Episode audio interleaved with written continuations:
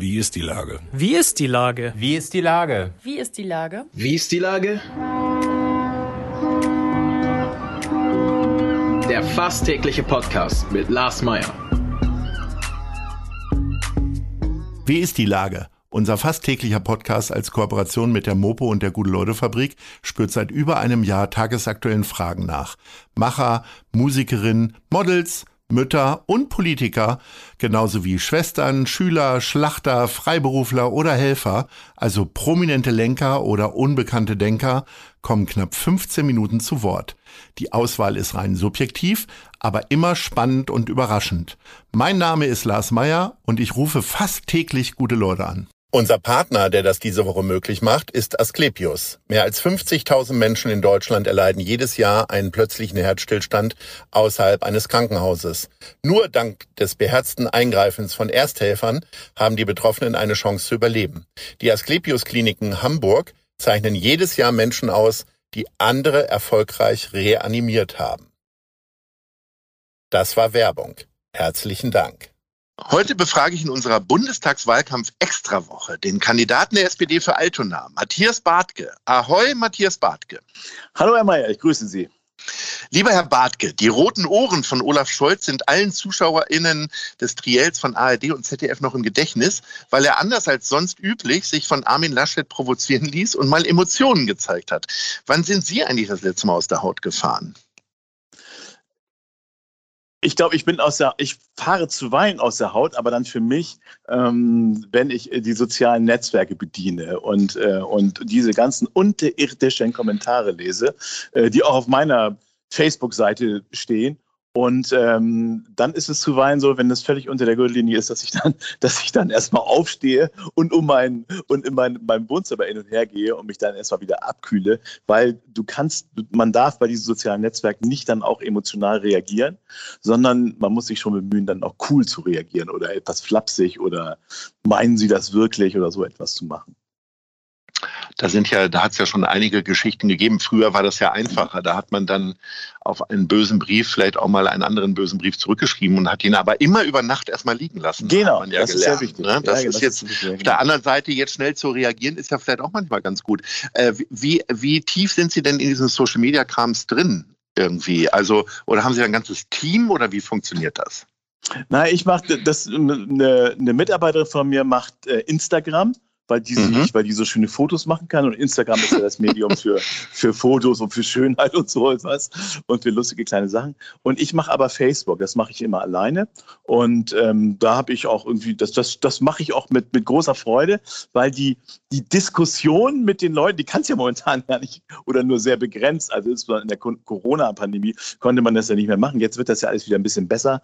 Ähm, äh, aber äh, da hat das das auch ein bisschen ersetzt, das normale Gespräch. Und ähm, ich mache das schon ganz gerne, aber da muss man, das entgleist zuweilen dann, dann auch. Und das muss man dann, muss man aufpassen, dass man das dann wieder einfängt, wenn das entgleist ist, äh, finde ich wo wir schon über Emotionen sprechen. Wie emotional ist denn so ein Wahlkampf? Also sowohl von Höhen, wenn wahrscheinlich die Umfragewerte toll sind, als auch von Tiefen, wenn es mal irgendwas daneben gegangen ist. Wie erleben Sie denn so die letzten Wochen? Ja, also grundsätzlich, was Emotionen anbelangt, das muss man schon auch zuweilen auch ein bisschen abkoppeln können. Also gerade ähm, wenn Leute ihm, ihm ihr Schicksal schildern und das ist ja am laufenden Meter, dann heißt es auf der einen Seite, du musst schon empathisch sein. Auf der anderen Seite, wenn man das permanent völlig an sich rankommen lässt, das geht auch nicht.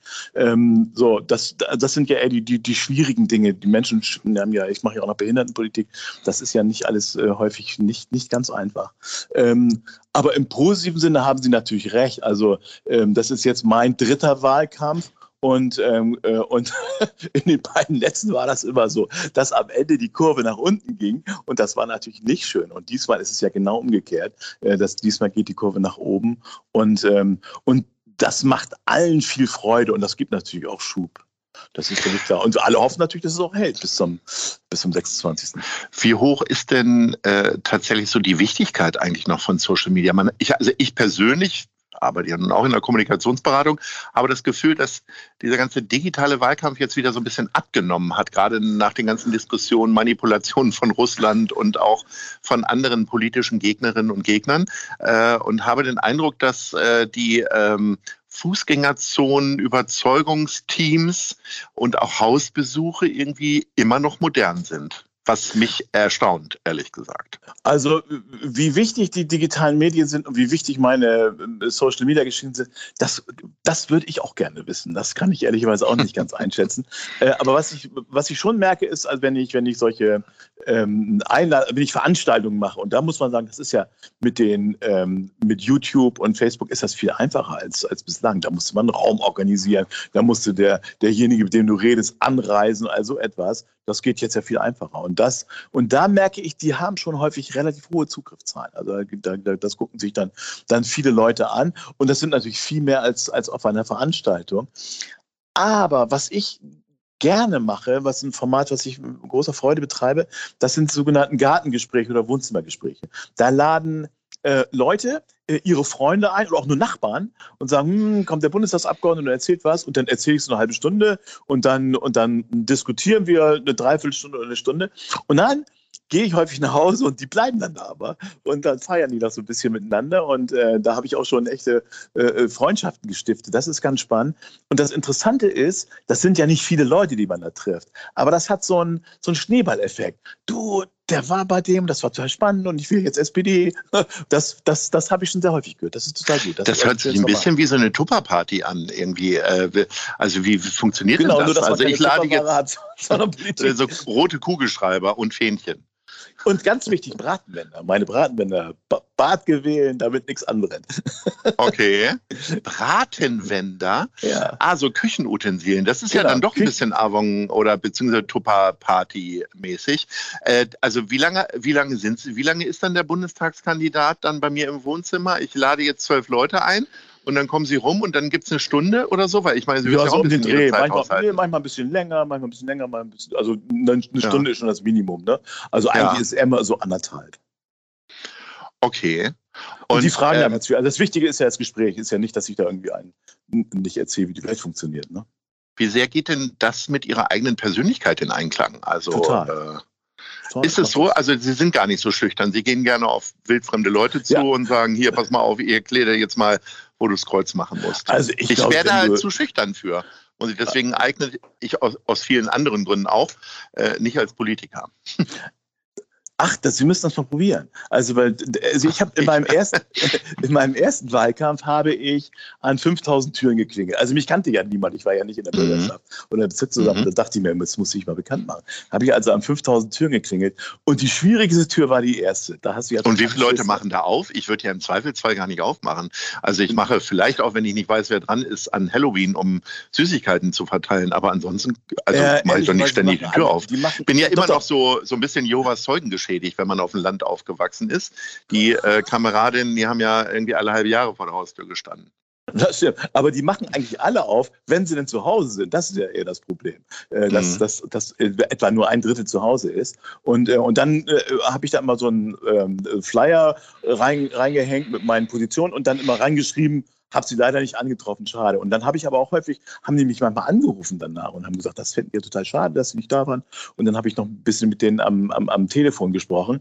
Ähm, aber das äh, offen gestanden, das politische Gespräch kam dann nur sehr begrenzt zustande, weil die sind so perplex, dass da einer vor der Tür steht und sagt, guten Tag, ich möchte in den Bundestag und nehmen Sie mal einen Flyer. Das ist, äh, damit rechnen die ja nicht. Die rechnen ja mit allem, nur nicht, nur nicht mit sowas. Aber, ähm, aber es hat schon funktioniert. Also ich wollte ja eigentlich auch nur eines bewirken damit, die stehen vorm Wahlzettel, da stehen ganz viele Namen und die kennen die alle nicht und sagen, oh, der, der war doch mal bei mir, der war doch ganz nett, den kann man noch wählen. Das ist also und das reicht heutzutage auf, um gewählt zu werden? Ist ja, ja das ehrlicherweise, ja, es ist so, dass das, also wenn, wenn sie, wenn die mich jetzt politisch total doof finden, dann natürlich nicht.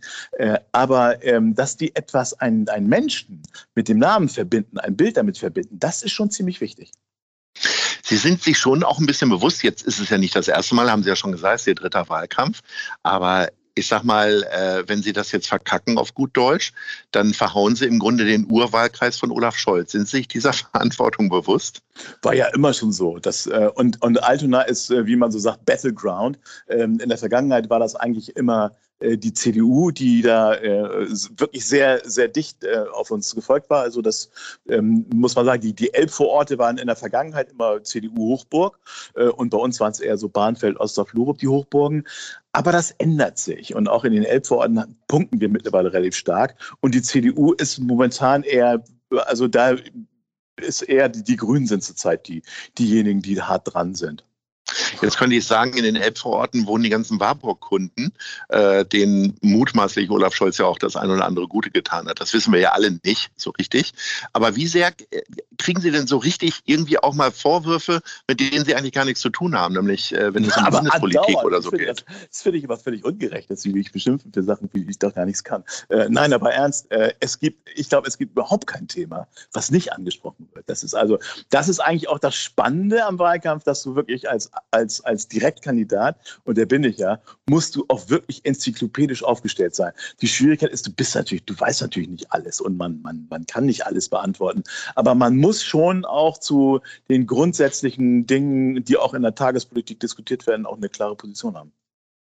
Wenn man nun äh, mit dem politischen Gegner, beispielsweise Markus Weinberg, äh, quasi ja Woche für Woche im ICE saß und nach Berlin gegondelt ist, ähm, entwickelt man dann auch ein bisschen Mitleid, wenn, also ich sag mal, wenn Sie den jetzt nicht vorlassen, dann ist er ja raus. Dann ist die politische Karriere zumindest erstmal unterbrochen. Also wie sehr achten Sie auf die, auf die politischen Gegnerinnen?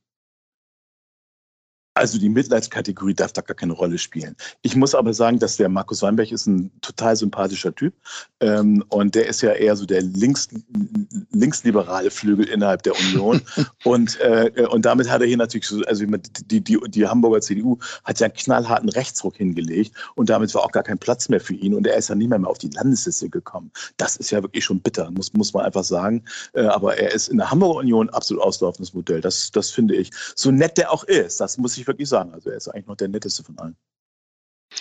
Auf was freuen Sie sich denn am meisten, wenn am Sonntag jetzt alles gelaufen ist? Klar, Wahlsieg von Ihnen und Olaf Scholz, aber gibt es irgendwas, ich weiß nicht, sind Sie alkoholabstinent gerade oder kommen Sie zu bestimmten Sachen nicht? Was werden Sie als erstes tun, wenn das alles durch ist? Ausschlafen. Aber nicht gleich am Montag, oder? nee, wahrscheinlich nicht. Da ist ja dann, dann ist am Montag ist im Laufe des Tages auch äh, äh, nach Berlin angesagt und am Dienstagmorgen ist äh, Fraktion und das ist dann geht das schon relativ schnell los und dann muss man natürlich auch mal analysieren. Ähm, was hat uns das Wahlergebnis gebracht und wie laufen die Sondierungen und äh, wenn es überhaupt Sondierungen gibt, wovon ich momentan aber ausgehe. Und ähm, das ist schon spannend. Was jetzt noch spannend ist, ist ja unsere Top 3, die wir zum Abschluss immer aufstellen. Und ich habe mir überlegt, ich habe ja selber viele Jahre in Altona gewohnt und äh, Altona ist so ein bisschen eine Hochburg von Tapas-Restaurants. Ähm, Olaf Scholz selbst ist äh, auch immer ein großer Fan eines Tapas-Restaurants in Altona gewesen. Ich habe ihn da zumindest häufiger gesehen, noch in seiner Bürgermeisterzeit. Jetzt bin ich gespannt auf Ihre Top 3. Was ist denn Platz 3 bei Ihnen? Ah, was die Tapas anbelangt, bin ich nicht der Experte. Aber wenn ich Tapas nehme, dann nehme ich sie in Barcelona. Ich glaube, das könnte auch der Laden sein, in dem der Scholz es ab und zu mal könnte hat. der Laden von Olaf Scholz sein. Aber ja. wenn ich so, so, zwei andere Tipps geben darf, also ja, ähm, bitte. Äh, also was ich ganz großartig finde, ist, wenn man was Kleines essen will und wenn man einen schönen Spaziergang machen will, fair an Neger Teufelsbrück, der die ähm, Pommesbude Lucifer, ja. den Namen hat, ne? Besten Pommes der Stadt und vor allen Dingen, was ich so großartig ist, mein absoluter Lieblingsplatz im ganzen Wahlkreis, dieser Fähranleger, weil da fahren auch immer die Lotsenschiffe und dann hast du immer den Eindruck der großen weiten Welt, die da, die da ist. Und das ist Hamburg pur, finde ich. Das ist total großartig. Und haben was Sie jetzt eigentlich, selbst wenn Sie jetzt Privatpommes holen, haben Sie denn immer Flyer dabei, sodass Sie einfach jeden zuquatschen können? Hören Sie mal zu, ich bin auch Privatmensch. Ja, okay. Das heißt, es gibt auch mal, äh, wo Sie keine roten Stifte und, Allenfalls ein Bratenwender. Äh, ich habe ja mal einen schönen ja. Bratenwender mit. genau. So, jetzt fehlt aber noch ein, jetzt fehlt noch ein kulinarischer Tipp, auch wenn es kein Tapas ist. Äh, wo gehen wir denn das, noch hin? Ja, das, das Café Kattelbach. Das Café Kattelbach in, in Ottensen ähm, ist so eine Mischung aus Café und Kneipe und da kann man auch wunderbar essen und auch vor allen Dingen für wenig Geld und mit ganz, ganz viel Atmosphäre. Also einer meiner absoluten Lieblingsläden.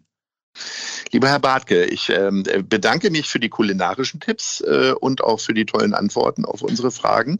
Insofern wünsche ich Ihnen noch eine schöne Restwoche und äh, ich hoffe, dass alles in Erfüllung geht, was Sie sich so äh, wünschen und auch im Sinne von Altona dann richtig ist. Alles Gute Mai. und Ahoi. Ich bedanke mich ganz herzlich. Ihnen auch alles Gute. Tschüss. Dieser Podcast ist eine Produktion der Gute-Leute-Fabrik und der Hamburger Morgenpost.